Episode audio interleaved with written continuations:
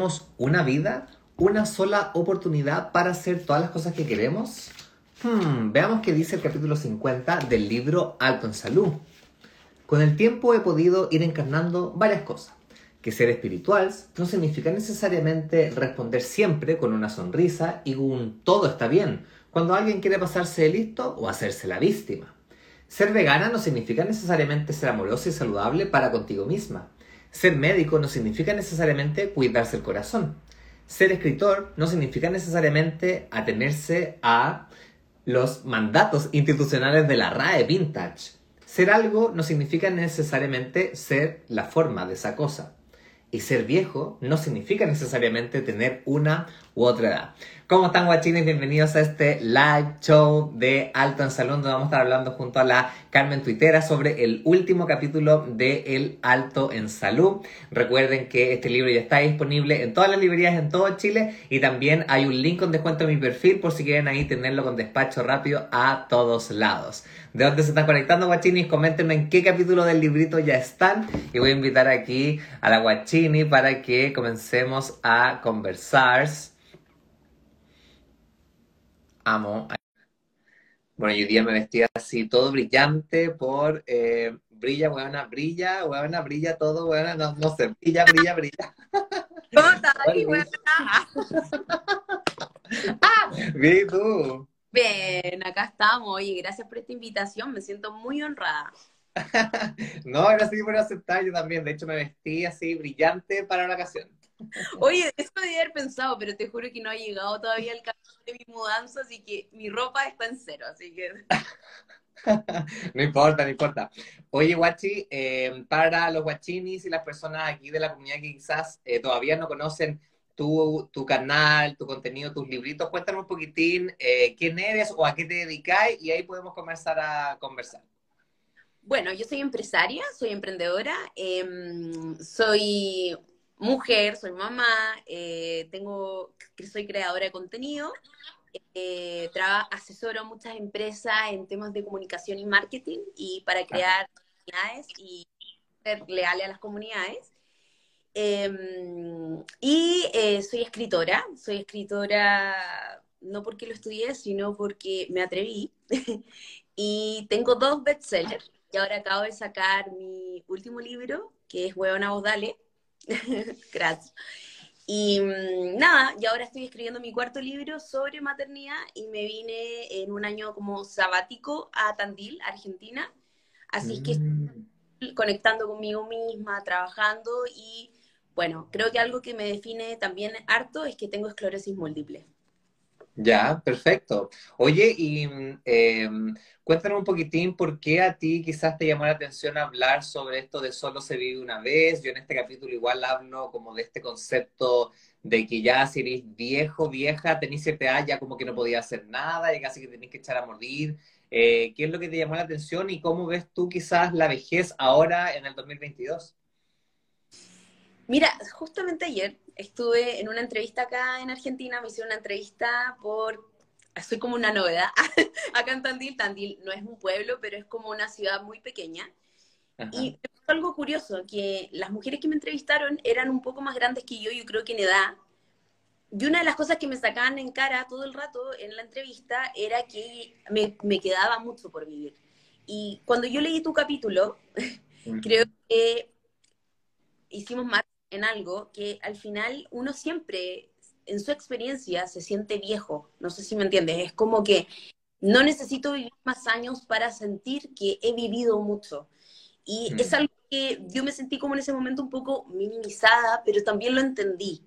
Y creo que eso me llamó la atención del capítulo, que al final eh, tenemos que dejar de minimizar la experiencia del otro y tenemos que dejar que las personas se equivoquen, no sé si se entiende. Como que tenemos que dejar de, como, esta forma de cuando tienes más edad, tienes más experiencia, pero cuando tienes más edad tampoco ya como que no puedes brillar tanto. Y en verdad las reglas están para romperlas. Y creo que tú, tanto como yo, en nuestra forma de escribir, en nuestra forma de ser exitoso en nuestros libros, hemos logrado romper un esquema eh, y la vamos a seguir rompiendo, lo más probable. Amo, me encanta. Oye, ¿y tú, tú sentís que también esto, porque yo también, como tú lo comentáis, eh, y por también el público, eh, harto que tú tienes, eh, las mujeres a veces se ven como, eh, como aminoradas debido o a su edad o por el solo hecho de ser mujer y que no pueden ser esto, esto, otro en comparación, por ejemplo, con esta sociedad más patriarcal. Y yo, yo, yo me topo con muchos lectores también hombres, así es que yo creo que hombres y mujeres eh, estamos como muy sujetos al tema de eh, la experiencia, y te lo dice el propio trabajo, cuando vas a una, una entrevista de trabajo, si no tienes experiencia no te dejan en el trabajo tradicional. Yo no, nunca me ha tocado, pero, pero lo veo en las personas que me cuentan. Y si te das cuenta, bueno, ¿quién me va a dejar tener experiencia?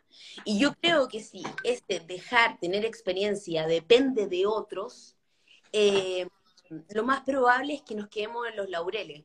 Yo creo que el tener experiencia y creer que estamos agarrando experiencia y valorar nuestra historia, que es dejar de minimizar los cagazos que hemos tenido, porque no han sido pocos, han sido muchos, y han sido malos, pero hemos aprendido.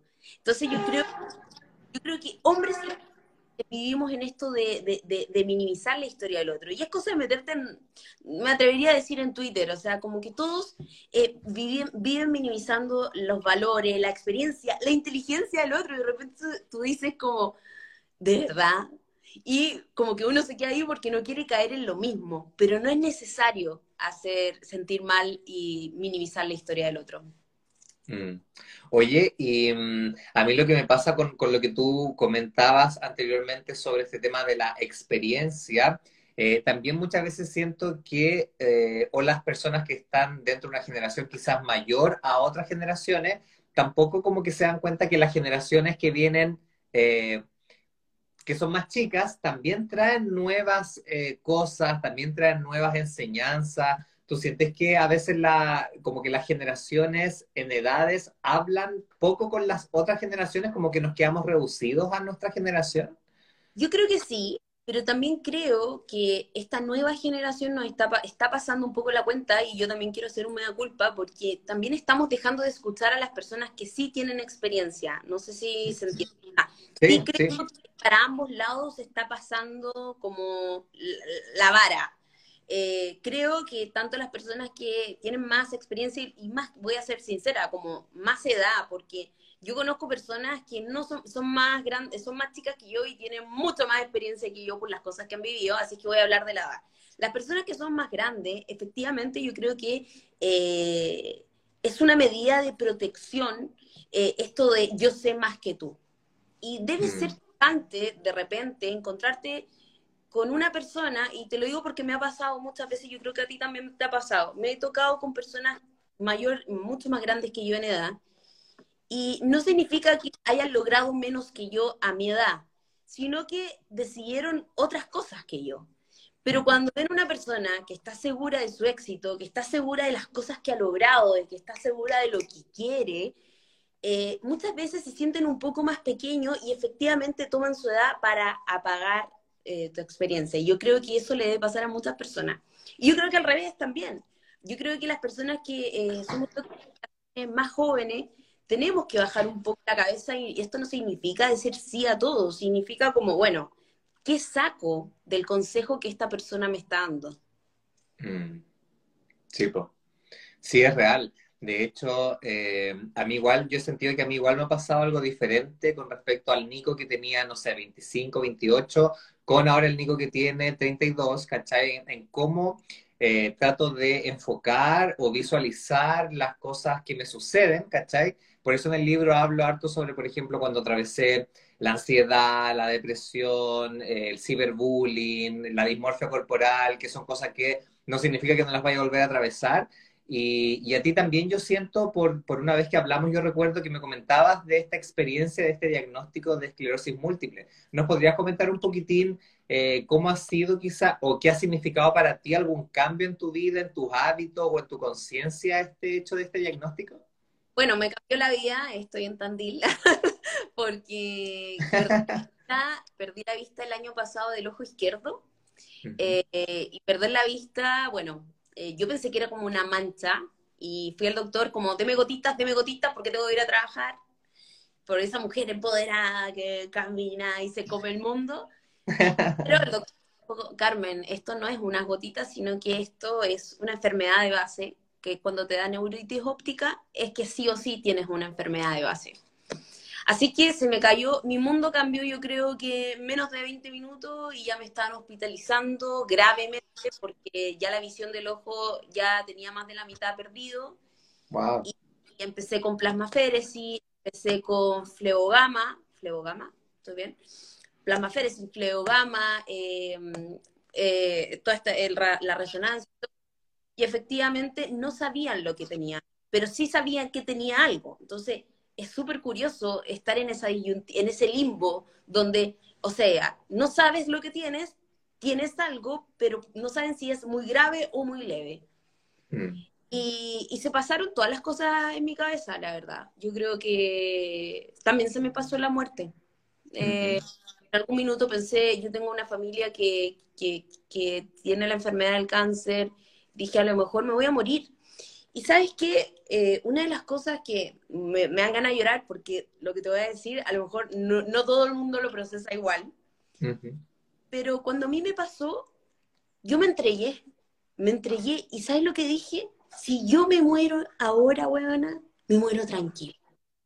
Porque lo he hecho todo. Lo único que me faltaría, Nico, es ver a mis hijos crecer. Y sé que me podría cargar de dejar todo armado, no sé qué. Pero he vivido todo. Eh, viví intensamente, viajé, la callé, fui mamá soltera, em, después tuve una pareja, tuve hijos maravillosos, una pareja maravillosa, eh, fui exitosa, tuve libros, saqué una canción, es un videoclip, o sea, hice todo. Y yo en un minuto me entregué, me entregué así, si me tengo que morir, me muero. Pero si me muero, me muero bien, ¿cachai? Me muero entregada y dando un mensaje, sobre todo a mis hijos. Que no es que yo me rindiera en ese minuto, es que yo luché. Yo luché para tener la vida que yo tengo. Y entre... Entonces, este luchar, mm, yo creo que me, me, me liberó mucho, porque cuando me llegó el diagnóstico, fue como, ah, bueno, se puede vivir con esto. Entonces, después de cuatro meses y me entregan que tengo esclerosis múltiple. En la antigüedad tú sabes que es una enfermedad que las personas quedaban parapléjicas, muchas. Eh, hoy hay personas que yo tengo mi lado derecho constantemente dormido, a veces lo recupero, a veces me cuesta caminar con mi pie derecho. Eso la gente no lo ve, eso uno no lo anda mostrando. Yo siempre he sabido que a lo mejor en algún minuto sí voy a tener que ocupar bastón pero va a ser dorado, va a brillar y después voy a vender esos bastones. Amo. Me encanta. Oye, eh, encuentro eh, que lo que nos estás contando a mí me resuena mucho con también experiencias de pacientes que yo he atendido que tienen esclerosis múltiple. Em, y para los guachines que quizás andan un poco perdidos con respecto a este proceso, este proceso así muy cortito, que yo también explico sobre la inmunidad en el, en el librito, em, es un proceso autoinmune en el cual eh, ocurre algo. Ahí lo tenéis, amo, bacán. Eh, e, en, este proceso autoinmune se empiezan como a, en ciertas áreas de nuestro sistema nervioso a disminuir eh, ciertos espacios de las neuronas, de los axones que llevan como el impulso eléctrico, y eso puede desencadenar distintos síntomas. Ahora se ha demostrado que también nosotros podemos regular esa inflamación a partir de distintos hábitos, de distintas cositas. Una de esas es la regulación del estrés, y tú por ahí me mencionaste que cuando te lo diagnosticaron fuiste a, o sea, tú querías que te dé una gotita para seguir trabajando, tú sentís como que había mucho estrés o hubo mucho estrés en una parte de tu vida? yo creo que mi vida fue mucho estrés toda la vida. Pero ¿sabes ah. qué? O sea, si pudiera volver atrás, no cambiaría eso. Porque estaría al frente tuyo. Eh, lo que sí te puedo decir que ahora sí decidí parar un poco. O sea, creo que lo que más estoy siendo feliz en este momento de mi vida es hacerle la mochila para el colegio a mis hijos, cosa que no hacía. Cosa que me estaba perdiendo, me estaba perdiendo verlo sonreír, me estaba perdiendo ver eh, los monitos, que no entiendo nada. Eh, entonces, como bajar un cambio no significa parar, significa bajar un cambio. Y es lo que estoy haciendo ahora, que me siento una mujer muy exitosa porque también tengo la capacidad de decir, debo parar un poco. Así es que sí, estaba muy nerviosa, eh, muy estresada, pero, pero yo creo que aparte de eso, o sea, todo el mundo está estresado, Nico, y eso es lo más triste, que vivimos en una sociedad estresada. Entonces, ¿qué voy a andar regulando? ¿Qué iba a andar regulando? Así como, no voy a estresarme tanto porque puedo tener esclerosis. O sea, no puedo volver atrás. Lo que sí puedo es tener una buena calidad de vida. Claro. Y creo que eso sí lo estoy haciendo. Sí, pues de, hecho, em, porque yo siento que, que, lo que tú nos estás contando es muy importante porque eh, también muchas personas, eh, y también yo siento que es un poco como la forma en que se le dan diagnósticos, en cualquier tipo de diagnóstico a las personas en la medicina alópata o convencional, que a veces son muy fatalistas, es como esta estadística dice que no sé qué, y ahí como que le, como que les cortan un poco la energía y la voluntad a las personas de chuta, quizás puedo hacer un cambio, quizás puedo cambiar mi vida, y tú te lo tomaste como casi que, bueno, eh, si me voy a morir, estoy como bacán con lo que hice, que no es generalmente eh, lo que me relatan a veces las personas aquí en redes y en la consulta. ¿Qué crees tú que te llevó como a tomar esta visión así como, pucha, si me voy a morir, bueno, que sea una buen, un buen proceso, ¿cachai? Bueno, quiero decir dos cosas para eso. Una cosa es lo que realmente me llevó, onda, lo que yo siento, que es que siempre he vivido intensamente y nunca me he negado el derecho a hacerlo. Nunca, nunca. cuando peleo, peleo. Cuando me agarro con alguien, me agarro con alguien. Cuando quiero ser exitosa, soy exitosa. Quiero sacar un libro sola, saco el libro sola y lo logro. Porque siempre vivo intensamente. Y no porque ahora esté tranquila, significa que no vaya a tomar las decisiones más intensas de mi vida. Porque esta tranquilidad y esta incomodidad, porque no es lo que yo estoy habituada, eh, es lo que me va a llevar, y estoy segura, y te lo juro que lo sé de adentro, a tomar grandes decisiones, porque sentirme incómoda e intensa, eh, yo creo que a lo mejor tú me vas a entender, no es algo que todo el mundo entienda. y, y que uno tiene que saber mm, trabajar. Y por eso te digo, cuando yo estaba en esa cama, eh, moría feliz. De hecho, que me están pasando ahora en mi vida es porque, ¿qué más hago? Hice una, como te dije, pinto cuadro, lo fui a ver a Nueva York. Hice el libro, le fue la raja. Hice una canción, le hice un videoclip a la canción. Fui mamá, fui, o sea, ¿qué más? Y eso es lo que me vengo a proponer acá, a incomodarme. Ahora, quiero decir la parte negativa del asunto. La salud pública no tiene un gran manejo de, la, de las enfermedades neurocentrales, neurodegenerativas, neurocentrales, como lo Yo he tenido casos de personas que, claro, yo esto te lo dije en una clínica donde estaba tranquila, donde la doctora casi que me hacía cariño, ¿me entiendes? Pero yo tengo casos de personas que le han detectado tarde una enfermedad, que fueron ciegas de un ojo, y esas personas nunca les dijeron contacto que podían tener algo, los mandaron para la casa, ¿me entiendes? Y personas que perdieron la vista para siempre, porque yo recuperé mi vista. Entonces, te puedo decir la parte bonita, pero también me gustaría hacer como un resalte de las enfermedades neurocentrales, neurodegenerativas, que la salud pública, no, no quiero decir todos los lugares, eh, yo creo que un gran, algo bueno que yo tuve es que fue una clínica privada, porque fue con un tacto así como tranquila, todo va a estar bien, psiquiatra, psicólogo.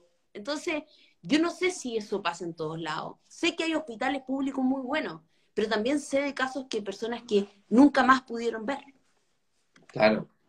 Sí, eh, es, una, es una realidad, pues una realidad que yo también siempre trato como de, de conversarlo en el libro también. De hecho, yo dejé de trabajar en salud pública por lo mismo, porque no me hacía sentido atender cada 10 minutos a las personas, yo quería estar más con la gente, poder enseñar, poder como educar en la consulta, no tener que hacer el examen así rápido, así, porque se te pasan cosas, o sea, en 10 minutos obviamente lo más probable es que se te pueda pasar algo, porque no somos máquinas que es como el sistema nos quiere como ver, sino que somos parte de, un ser humano, pues, ¿cachai? Entonces, eh, yo quiero quizás como ir eh, redondeando esta conversa y eh, hablar un poquitín sobre eh, una cosita que tú ya comentaste y que yo hablo en el libro de que la pregunta de solo se vive una vez, yo también la redondeo en que todos los días es como una nueva vida, ya como que nuestra vida está formada por distintos como espacios en los cuales podemos tomar decisiones para cambiar esta vida.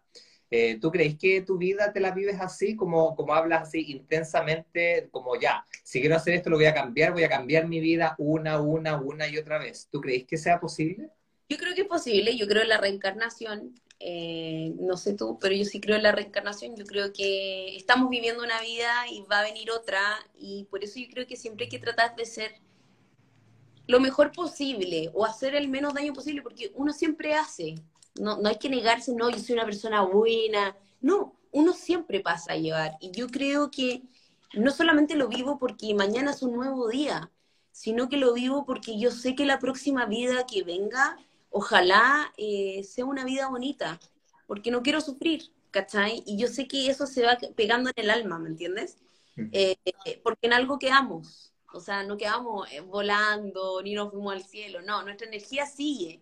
Y por eso tenemos que hacer nuestra energía lo más, lo más nuestra y en el fondo leal a nuestros pensamientos. No sé qué fui en el pasado, yo creo que fui bruja. Pero no tengo dudas si me dicen que fui Cleopatra también. Pero yo así lo vivo, pensando que mañana es un nuevo día y yo sé que tú también eres así, por eso cuando yo te veo y eres súper original y te importa un pico lo que diga el resto y está bien. yo creo que las personas que van a romperle y van a ser exitosas en esta vida son las personas que le importa un pico, porque a mucha gente le importa todo, ¿me entiendes?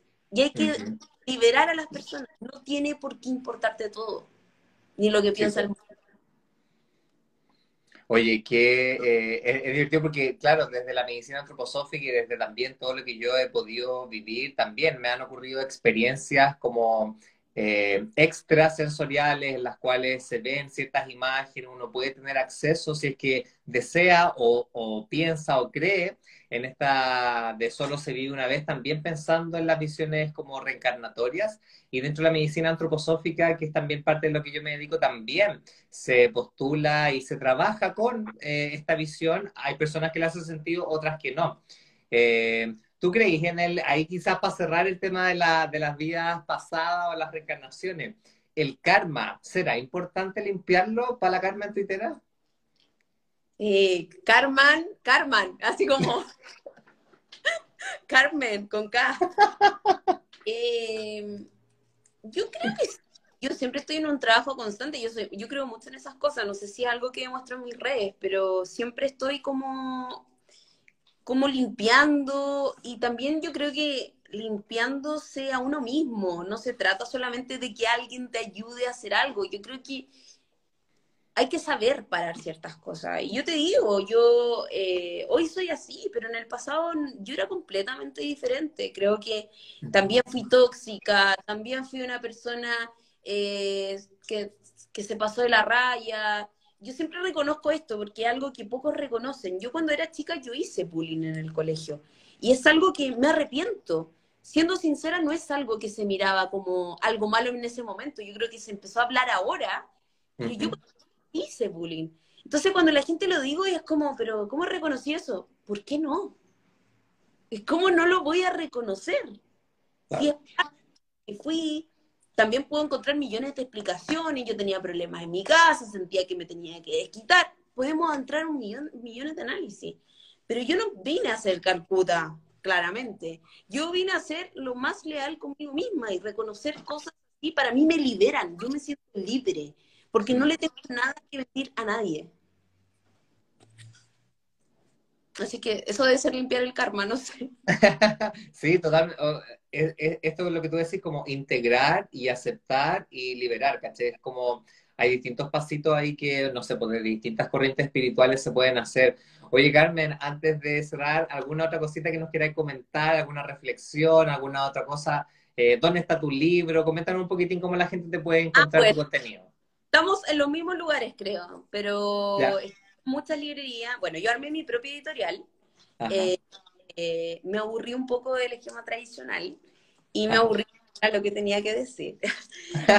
Que- no, pero ¿sabes lo que más me aburrió? Eh, que me hicieran sentir que mi historia valía y era gracia, grande gracias a ellos. No sé si me entiendes, como tu libro se vende porque hay marketing, tu libro se vende porque es esto, pero o sea, mi libro como que en ningún momento se nombraba que era mi historia. Y eso me caló tanto, tanto, por tantos años, porque estuve muchos años ahí, que dije, ¿qué pasa si lanzo mi libro? Y sin ningún peso, marketing, nada, el libro más vendido de Chile. A mí nadie viene a minimizar mi historia, y espero que las personas que nos estén viendo, y tú también, aunque no, no dudo que lo sepas, nadie minimice tu historia. Y creo que lo que estoy logrando es algo muy grande. Demostrar que no dependo del monopolio de las editoriales es algo que me, me tiene muy orgullosa. Ujú. Lo pueden encontrar en